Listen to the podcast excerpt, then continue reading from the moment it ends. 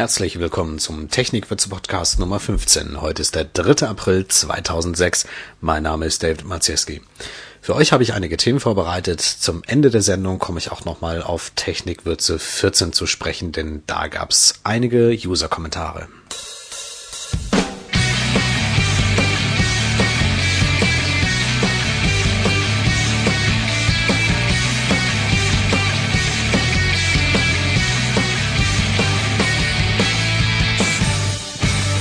Barrierefreiheit scheint alle Munde zu sein. Es gibt auf der Webseite usabilityexchange.com eine Webseite, die behinderte Menschen einlädt, Webseiten zu testen äh, von Leuten, die sehr, sehr viel Geld bezahlen dafür, dass ihre Webseiten getestet werden.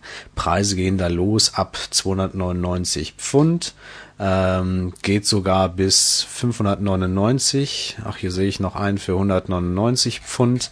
Ähm, also wenn ihr eure Webseite auf Usability Grundlagen äh, überprüfen lassen wollt, dann könnt ihr das bei Usability Exchange machen und die End-User, hoffentlich vielleicht auch Behinderte, schauen sich diese Webseiten an äh, und geben dann ihr Feedback über diese Webseite ab. Eigentlich ein toller Dienst, sehr, sehr teuer allerdings. Vielleicht ähm, gibt es den ja demnächst auch in Deutschland mit einem günstigeren Kostensatz. Ähm, auf onlinekosten.de habe ich einen Artikel gelesen über die Zertifizierung für barrierefreie Internetseiten.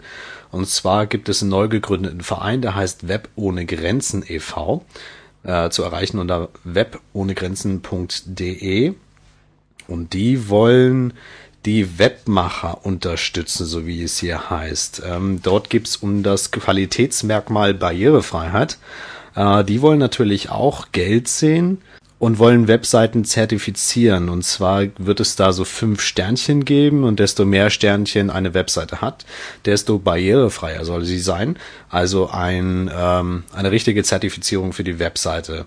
Ein Schnellcheck geht da los ab 300 Euro und Intensivcheck kann schon mal 2000 Euro kosten. Die endgültigen Preise stehen natürlich noch nicht fest.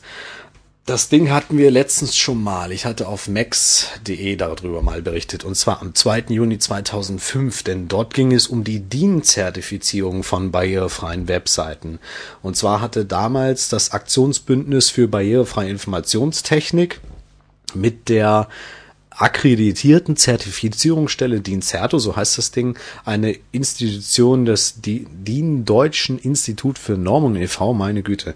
Die haben sowas ähnliches gestartet und wollten damals eigentlich auch Webseiten zertifizieren, wollten diese prüfen ähm, und dann sagen, okay, diese Website ist barrierefrei oder nicht.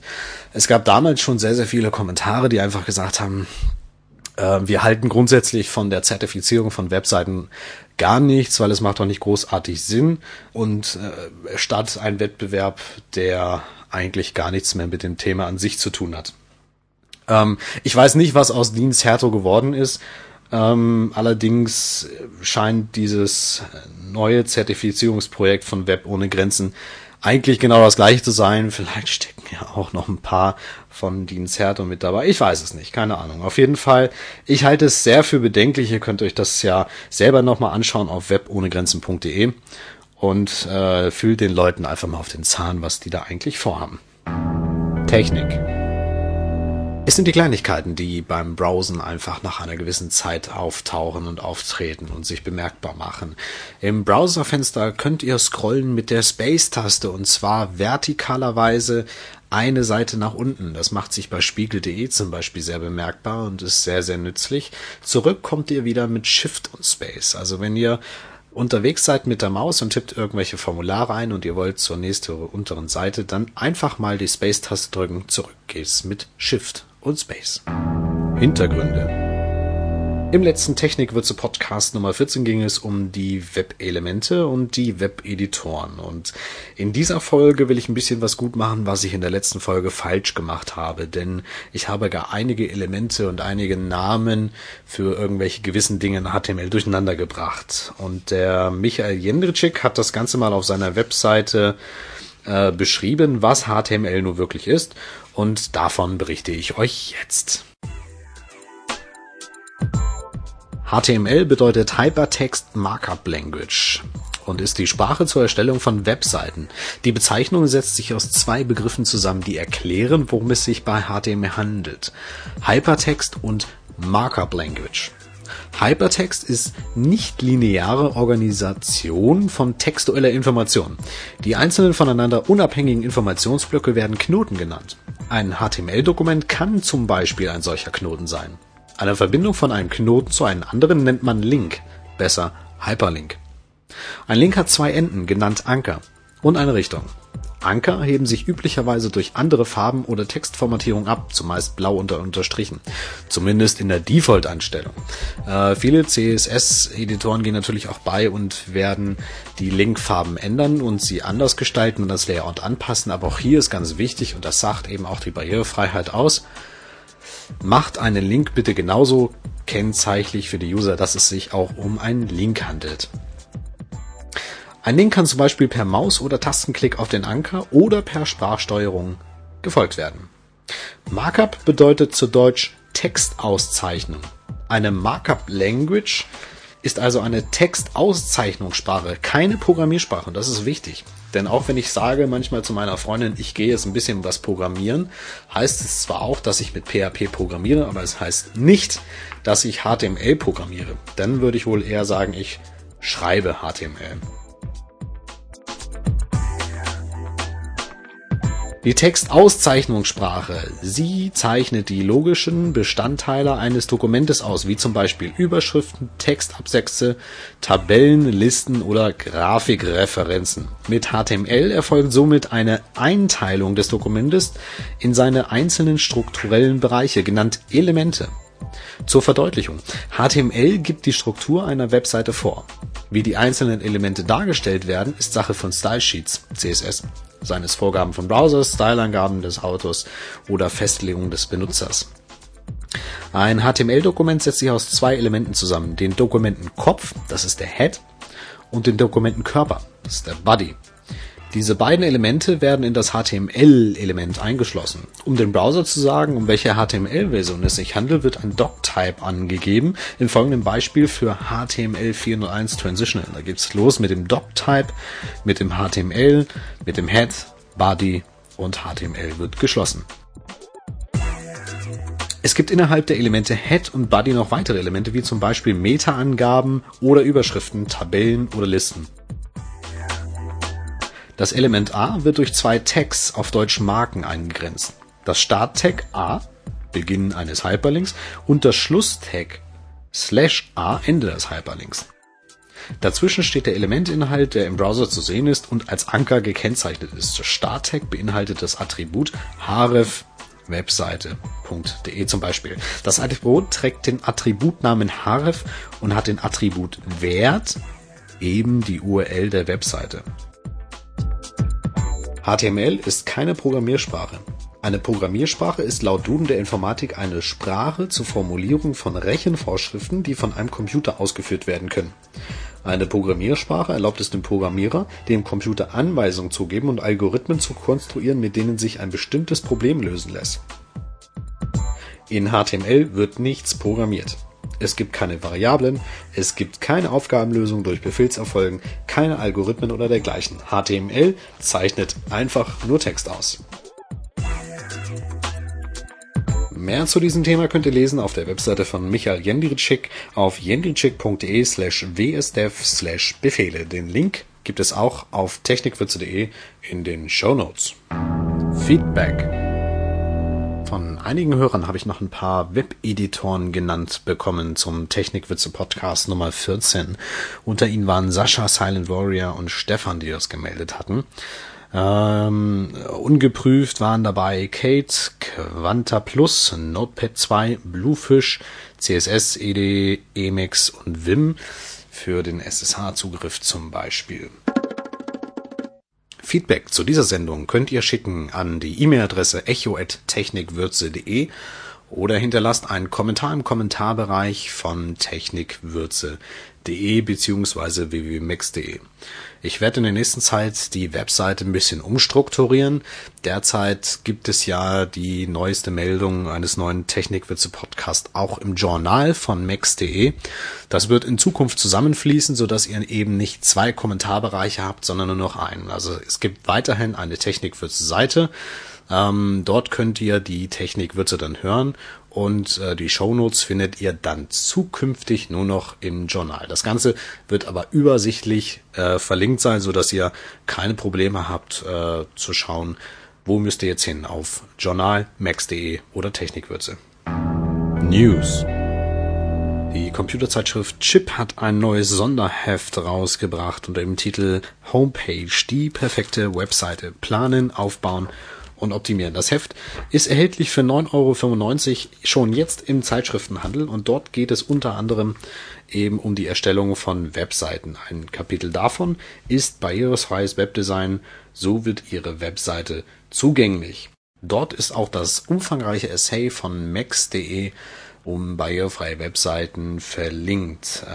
In meinem Essay hatte ich auch ein Beispiel herausgebracht. Und zwar war das eine grüne Seite, wo ich einfach mit Bordmitteln versucht habe, eine Webseite herzustellen, mit dem Resultat eines grausamen Quellcodes und auf der gegenüberliegenden Seite exakt das gleiche Design mit einer barrierefreien Version. Das könnt ihr euch dort anschauen und auch dieses Beispiel ist mit riesengroßen Screenshots auf Seite 16, 17 dieses Heftes veröffentlicht. Also wenn euch das interessiert, diese ganze Thematik, dann schaut in das Heft Chip Homepage die perfekte Webseite oder auf max.de slash essays slash barrierefrei. Dort findet ihr auch einen Link, ebenso auf der Startseite von max.de zu dieser grünen Beispielseite. Liebe Chipleser, schaut bitte nochmal extra in den Bereich rein. Äh, Feedback bitte an echo.technikwürze.de. Die Mucke. Auf der Webseite hat wieder einmal der Flashbug zugegriffen, denn der letzte Technikwürze Podcast 14 war, wenn ihr ihn abgespielt habt, über Flash ziemlich schnell. Ähm, ich weiß nicht im Voraus, ob das mit diesem Podcast genauso sein sollte. Wenn ihr also das Gefühl habt, dass meine Stimme ein bisschen piepsig ist, liegt das nicht an mir, sondern es liegt an diesem Bug von Flash, der manchmal die Podcast-Folgen im Generellen einfach viel zu schnell abspielt. Sollte das bei euch der Fall sein, bitte abonniert den Podcast über eure Medien, zum Beispiel iTunes, oder lädt euch direkt das MP3 runter, dann hört ihr das in der normalen Lautstärke. Dies war der Technikwürze Podcast Nummer 15 vom 3. April 2006. Mein Name ist David Mazeski. Von Mason Reed gibt es noch den Song Bad Enough aus dem Podsafe Music Network. Well, I took off the top, she was so hot. Her neck and the sweat like a honeydew drop. And a voice in my head tried to tell me to stop. But I just kept going. She just kept going. The devil's in the desert and I'm fixing on sand. Sing, play me like a record, drop the needle again. I know you won't be with the bad boy, baby. Am I bad enough for you? I know you won't be with the rock star mama, but I'm gonna have to do. I said, I know you won't be with a bad boy, baby. Am I bad enough for you?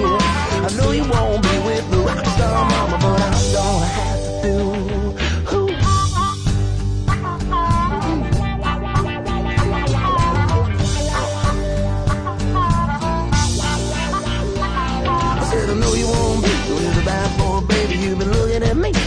six times baby. I see you agree that we should see about each other more intimately, but who's the dude in the now through with about your cell phone. I'm the one drinking alone. Shit. Well, I know you won't be with the bad boy, baby. Am I bad enough for you? I know you won't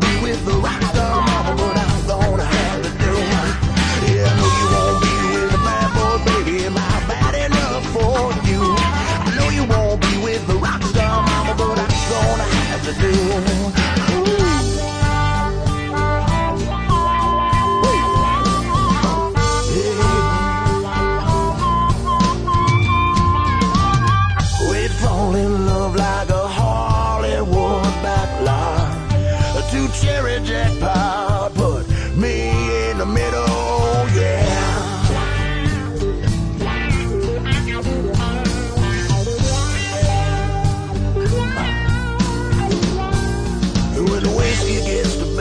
me. Such is life and c'est la vie. Well, I know you and you know me from a long time ago. You know what is to be will always be and always has been.